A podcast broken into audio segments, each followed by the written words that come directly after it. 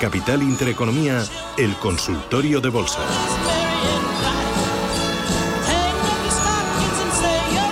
¿Qué hacemos hoy con Sergio Ávila, analista de IG? ¿Qué tal, Sergio? ¿Cómo estás? Muy buenos días.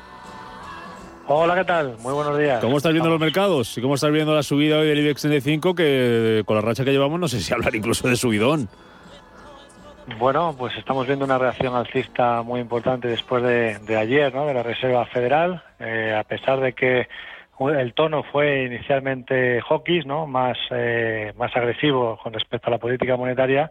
Yo creo que los mercados se quedaron también con una parte importante, ¿no? Y es que dijo Powell que si el crecimiento se frenaba, la Fed podría parar esa subida de tipos de interés e incluso retrasarla, ¿no? Con lo cual, eh, a pesar de que los titulares, pues lo que nos quedamos es con que va a haber tres subidas de tipos, tenemos eso ahí encima de la mesa y que pues ya veremos a ver si con la variante Omicron y la situación general del mercado, pues si los datos macro se deteriorasen, pues eso podría hacer que se retrasase esa eh, pues esa subida de tipos. Pero bueno, a nivel general, dejando la idea clara ¿no? de que hay una guía ya de lo que puede hacer la, la Fed, pues esto en cierta manera calmó ayer a los, a los inversores.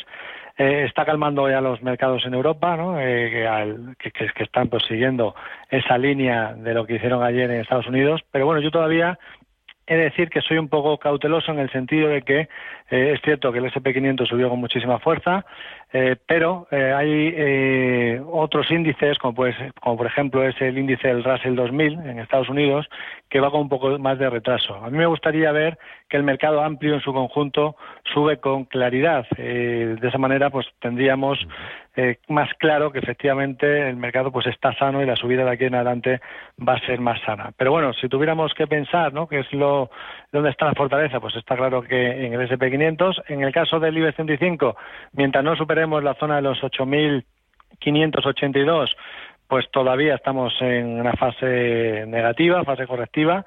Es cierto que, hicimos soporte en los 8.250, pero si no superamos los 8.582, que es donde tenemos el máximo entre los mínimos que nos está dejando, pues todavía vamos a ver más debilidad, evidentemente relativa, que en el resto de mercados. Así que pues bueno, hay que ser muy selectivo en Europa. Yo en Europa me estoy fijando ahora mismo en sectores como recursos básicos, cuidados de salud y alimentación y bebidas, mientras que en Estados Unidos se puede ampliar un poquito más tecnologías, semiconductores, cuidados de salud, utilities, fabricantes de casa e inmobiliarios, consumo defensivo y materiales. Serían los sectores en los que ahora mismo me estaría fijando. Así que si queremos entrar en Europa, pues vamos a fijarnos en esos sectores que son los más los más fuertes. Perfecto. Pues luego te pido algún nombre propio después de todo esto que nos has contado. Vamos con los mensajes 915331851 es el teléfono, el WhatsApp para texto audio 609 224 716. Empiezo por aquí.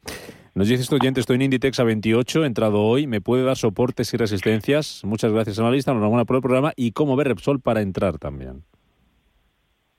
Bien, bueno, en el caso de Inditex es cierto que nos está dejando, tenemos un rango lateral claro, muy amplio, desde la zona de los 27 es el mínimo y la zona de los 32-48 que es el máximo del rango. Y bueno, eh, es cierto que se perdieron las medias, tanto la de largo plazo como la de medio plazo. Es cierto también que hemos llegado a ese soporte de los 27. Mientras no se pierda los 27, pues bueno, pues se podría pensar que podría, que lo más probable es que pueda, que pueda aguantar, ¿no? Que pueda intentar rebotar desde aquí. Eh, evidentemente, si pierde los 27 euros, yo ya pues me saldría porque nos dejaría una figura clarísima de rango lateral roto por la parte inferior. Con lo cual, si ha entrado, pues eh, yo me, fijaría también, ¿no? Un rebote hacia la zona de los 29.50, para mí sería salida, porque probablemente le cueste mucho superar la resistencia que tienen los 30 euros. Así que y podría ser más una operación de trading de corto plazo que de posicionamiento de largo. ¿Cuándo uno, cuándo me posicionaría yo en Inditex eh, eh, de cara a pensar mayores subidas? Bueno, pues si en el futuro rompe los 32.48, luego nos hace una corrección eh, en forma de pullback, pues ahí podría ser una buena zona porque nos estaría rompiendo el lateral por la parte de arriba y por tanto podríamos tener un buen rango de subida adicional potencial, ¿no? Hacia la mm. zona pues eh, alrededor de los 38, eh, 38 euros. Pero hasta que eso no ocurra, pues eh, de momento está lateral y por tanto también podríamos tener la idea de que pudiera perder ese soporte y que rompa por abajo. Así que precaución en ese sentido. Vamos con un audio. Buenos días. Soy Ignacio y llamo de Madrid. Quería preguntarle al analista, a ver, por favor, eh, dos valores. Eh, Celnes, que la estoy comprado a 52,6, y Schneider Electric, que estoy comprado a 159,2. Eh, soportes y resistencias, por favor. Muchas gracias y enhorabuena por el programa. Venga, pues vamos a ello. En primer lugar, eh, Celnex Telecom está cotizando en un rango lateral también de corto plazo entre los 50,50 y los 55,02. De momento tiene resistencia en la zona de los 53,86. Mientras no pierda el, último mínimo que nos dejó en los el viernes día 3 de diciembre los 50,16 se podría mantener. A ver si, pues eh, a partir de ahora, con el, eh, tenemos ese esperado rally de Navidad, que ojalá que así sea y que finalmente acabe por por eh, pues lanzar a los a los valores hacia arriba, ¿no?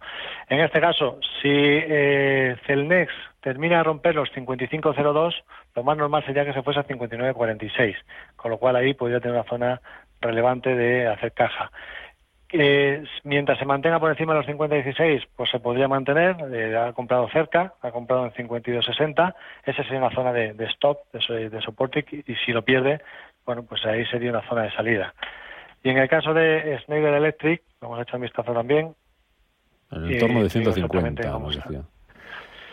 159 creo que me dijo de que había comprado, pues está muy bien posicionado. El primer soporte ahora mismo, además, lo tiene en el entorno de los, bueno, tiene en el entorno de los 149.30, pero el soporte más relevante, medio largo plazo, lo tiene en los 136.30. La tendencia es, es alcista y, por tanto, pues es un valor que perfectamente se puede mantener en cartera, no hay ninguna pauta que nos esté indicando ningún posible giro.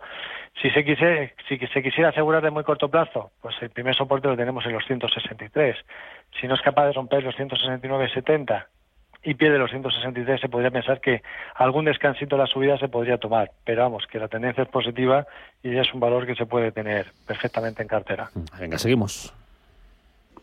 Hola, muy buenos días. Soy Antonio de Córdoba.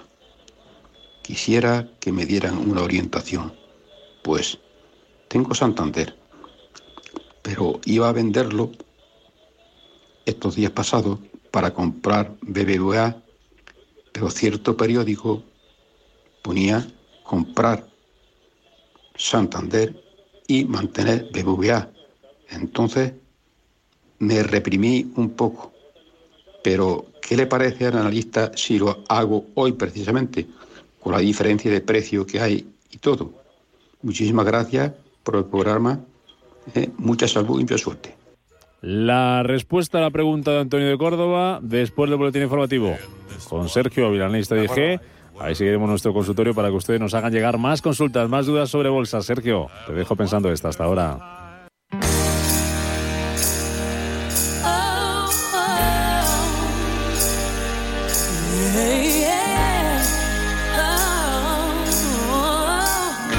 En Capital Intereconomía, el consultorio de bolsa.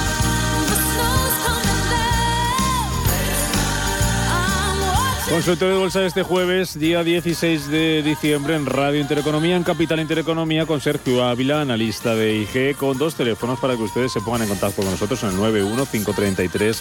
91-533-1851. El WhatsApp es el 609-224-716. Sergio, tenemos pendiente antes de irnos a las noticias del boletín. BVA, cambiamos Santander por BVA. ¿Qué hacemos? ¿Qué te parecen los dos grandes bancos de nuestro selectivo ahora mismo? Vale, perfecto. Bueno, empezamos, si te parece, comentar lo, lo que pasa con Santander. Santander, eh, lo que estamos viendo es que, bueno, pues se está apoyando de momento en la zona de los 2,65, que era el soporte anterior que tenía, eh, y, y están tratando de rebotar desde aquí. Sin embargo, eh, hay que tener en cuenta lo siguiente, y es que el Banco Santander, a nivel técnico, lo que nos ha hecho ha sido romper un gran rango lateral por la parte inferior, lo cual nos está indicando que probablemente tras un rebote que pueda tener en corto plazo, luego vuelva a tener dificultades. Con lo cual, ¿qué es lo que yo haría aquí? Pues bueno, si, me, si subiese Santander hasta la zona de los 2,84, que era el soporte anterior, o, hacia, o si sube un poquito más hacia la zona de los 2,90, yo me saldría ahí de Santander. Ahora bien, ¿entraría en BBVA? No, porque tendríamos la misma situación que en el caso de Santander. Es decir, BBVA, por su parte, lo que ha hecho ha sido perder un gran eh, un canal altista que venía guiando los precios desde noviembre de 2020 lo ha perdido por la parte inferior y eso nos marca un objetivo teórico de caída hacia el entorno de los 460. No lo ha llegado a tocar, eh, se bajó hasta los 466, con lo cual hay riesgos de que pueda volver a tener algún tramo de caída adicional, algún tramo bajista. Con lo cual, a pesar de que a nivel fundamental uno podría pensar, bueno, pues quizás es que están baratos, eh, lo que hay que tener en cuenta es que el crecimiento tanto de Banco Santander como de BVA eh, lo ha hecho en 2021. 2020 tuvieron un mal año con las previsiones que hicieron, eh, particularmente más el Banco Santander. 2021 ha sido bueno en cuanto a crecimiento, pero al año que viene lo que se espera de crecimiento es que vaya a ser muy muy plano, o sea, que no vaya a crecer prácticamente nada, ni uno ni otro. Y eso el mercado lo sabe y lo está descontando ya. Así que ¿Qué ocurriría? Pues que yo ahora mismo eh, el sector bancario no está entre los más fuertes de Europa con lo cual no entraría en el sector en el sector bancario en estos momentos. Hemos comentado antes que en Europa pues teníamos recursos básicos, cuidados de salud o alimentación y bebida, pues me fijaría en valores que estén dentro de esos sectores, que es donde está realmente entrando el dinero. Eh, consulta escrita. Eh, Miguel de Madrid, ¿sería tan amable de analizarme Grifols, Aircross y Endesa? Pues venga, vamos para, para allá. Grifols primero, en primera instancia. Bien, pues pongo en pantalla para poder ver el gráfico. Grifols, eh, estamos en tendencia claramente bajista ya desde hace muchísimo tiempo, desde que nos dejase un doble techo en abril, a finales de abril, en más o menos a, la par ¿no? de lo que nos había dejado en febrero. Al perder el mínimo entre máximos ya nos avisaba de que ahí podrían venir eh, curvas. Esas curvas pues han venido y, de hecho seguimos estando dentro de, las, de, esas curvas. ¿no? Eh, a, a, corto plazo pues bueno se ha parado en la parte baja de lo que es el canal bajista en la zona de los 15-14. Eh, no es descartable que en el corto plazo pueda tener algún rebote de cara a, trading, ¿no? Pero no para posicionarse. Tenemos tenemos eh, resistencias en la zona de los 17-20 y luego tendríamos resistencia en la zona de los 20 20.04.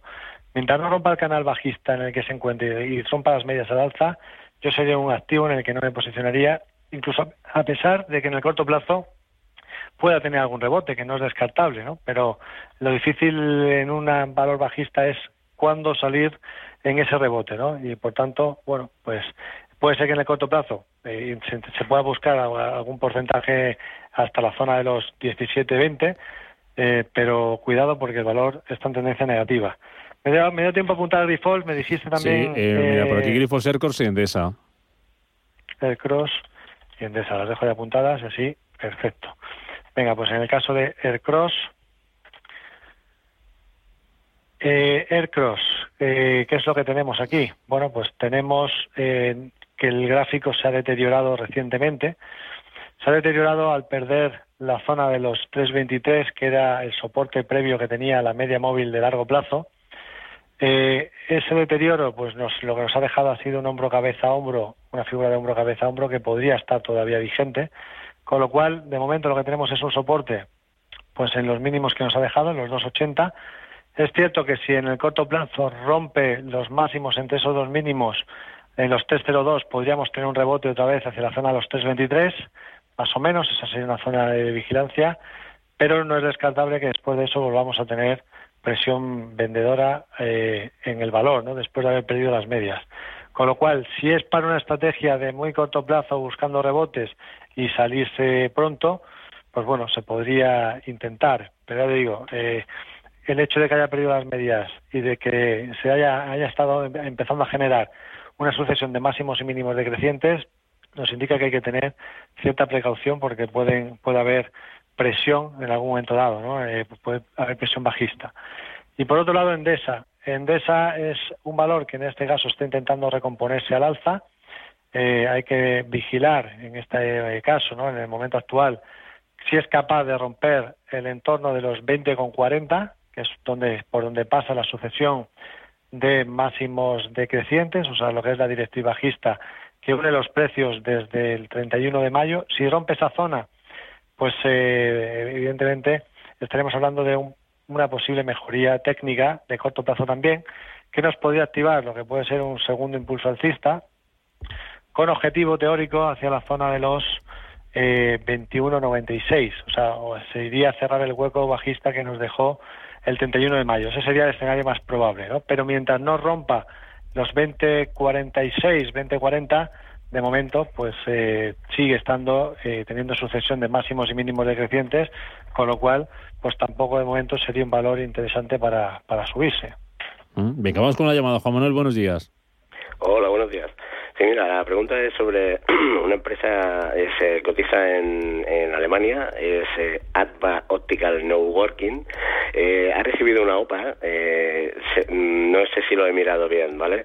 Eh, van a canjear eh, por cada una de ellas 0,8244 de la, de la empresa que ha hecho la OPA, que juraría que es Atran, el ticker es ADTN de Estados Unidos. Mi pregunta es si no he sabido mirarlo, si el analista me podría decir cuál es el precio de la OPA y si no, si puede examinar ambas compañías. Muchas gracias. Gracias, Juan Manuel.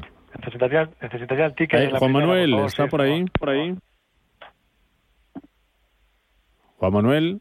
Ah, pues vamos a intentar recuperar la llamada, porque no, no, no te lo he cogido yo tampoco para, para tener el ticker. Te voy leyendo otra consulta. Le preguntáis si os parece, Juan Manuel, por la interna los, los tickers. No le pasamos si, en, eh, en directo. Ángel de Madrid, me gustaría entrar en Greenergy. Si me pudiera analizar el valor y darme un precio de entrada. Venga, pues vamos allá, Green Energy Renovables. Bien, eh, Energy Renovables eh, estaba teniendo una mejoría desde el día 7 de mayo. Eh, el problema que ha tenido recientemente es que ha perdido la directriz que unía los máximos, eh, los mínimos crecientes, con lo cual eso puede ser un principio de deterioro, aunque tiene un soporte muy cerquita en la zona de los 28. ¿Qué es lo que yo me fijaría aquí? Bueno, pues para plantear en una entrada me, me fijaría en que vuelva a recuperar eh, al menos la zona de los 31.50, que sería recuperar la media de 200, que es la media de largo plazo y la media de corto o medio plazo, ¿no? la media de 50. Si no supera esta zona, podríamos tener la posibilidad de que haya perdido justamente ese canal alcista y que por tanto a partir de aquí pudieran entrar eh, presión vendedora. Así que el soporte lo tiene los 28, pérdida de los 28 sería muy mala noticia, recuperación de los 31.50 podría ser el inicio de un proceso de mejora. Así que ahora mismo me mantendría a la espera, si estuviese dentro, pues que no pierda 28 y si no estoy dentro, que supere 31.50 antes de plantear una estrategia positiva. Vale. ¿Cómo ve el analista entrar en Viscofan y Logista? Gonzalo de Valladolid. Soportes y resistencias. Venga, pues vamos allá, Viscofan y Logista. Empezamos por Viscofan. Pongo en pantalla aquí para que lo podamos visualizar. Bueno, Viscofan lo que se encuentra en un gran rango lateral ya desde hace muchísimo tiempo. El gran rango lateral eh, lo tenemos en la zona de precios entre los 54.30 y los 61.38. Cotiza por debajo de las medias, con lo cual, pues bueno, nos dice que de momento no hay una fortaleza clara definida ¿no? dentro del, del valor. Eh, es un valor muy defensivo, que se, no se suele mover mucho, se se suele mover bastante poco. Con lo cual, eh, ¿qué es lo que me gustaría a mí ver en Viscofan? Bueno, pues es cierto, ¿no? Que una vez que un valor sale de un índice principal, lo, lo normal es que lo tiende a hacer bien y el que entra lo tiende a hacer mal durante los meses siguientes, pero en el caso de Viscofan yo me gustaría ver una recuperación al menos de la zona de los 58-35 y sobre todo si luego rompiese los 61-35 nos dejaría una gran figura de rango lateral que nos daría un, una proyección eh, por análisis técnico realmente interesante hasta la zona de los 68-40. Pero mientras eso no lo haga, hay riesgo de que, el, de que finalmente el rango lo termine rompiendo por la parte inferior y si rompe por la parte inferior y pierde la zona de los 54-05, pues eh, tendríamos una proyección bajista hasta los 47-40. Así que de momento, pues como no hay una tendencia claramente definida, pues yo lo que haría es mantenerme a la espera, vigilarla bien, si la queremos vigilar, y esperar a tener una, una señal más clara, ¿no? Y, que nos permita pues entrar con una mejor probabilidad de que las, de que vaya a nuestro favor desde el primer momento. Que al final pues es lo que inicialmente se, se busca, ¿no? Que cuando entremos en un valor, pues desde el primer momento intentar que vaya a nuestro favor y para eso buscar pues tener eh, probabilidades, buscar de, de, momentos en los que las probabilidades pues sean favorables.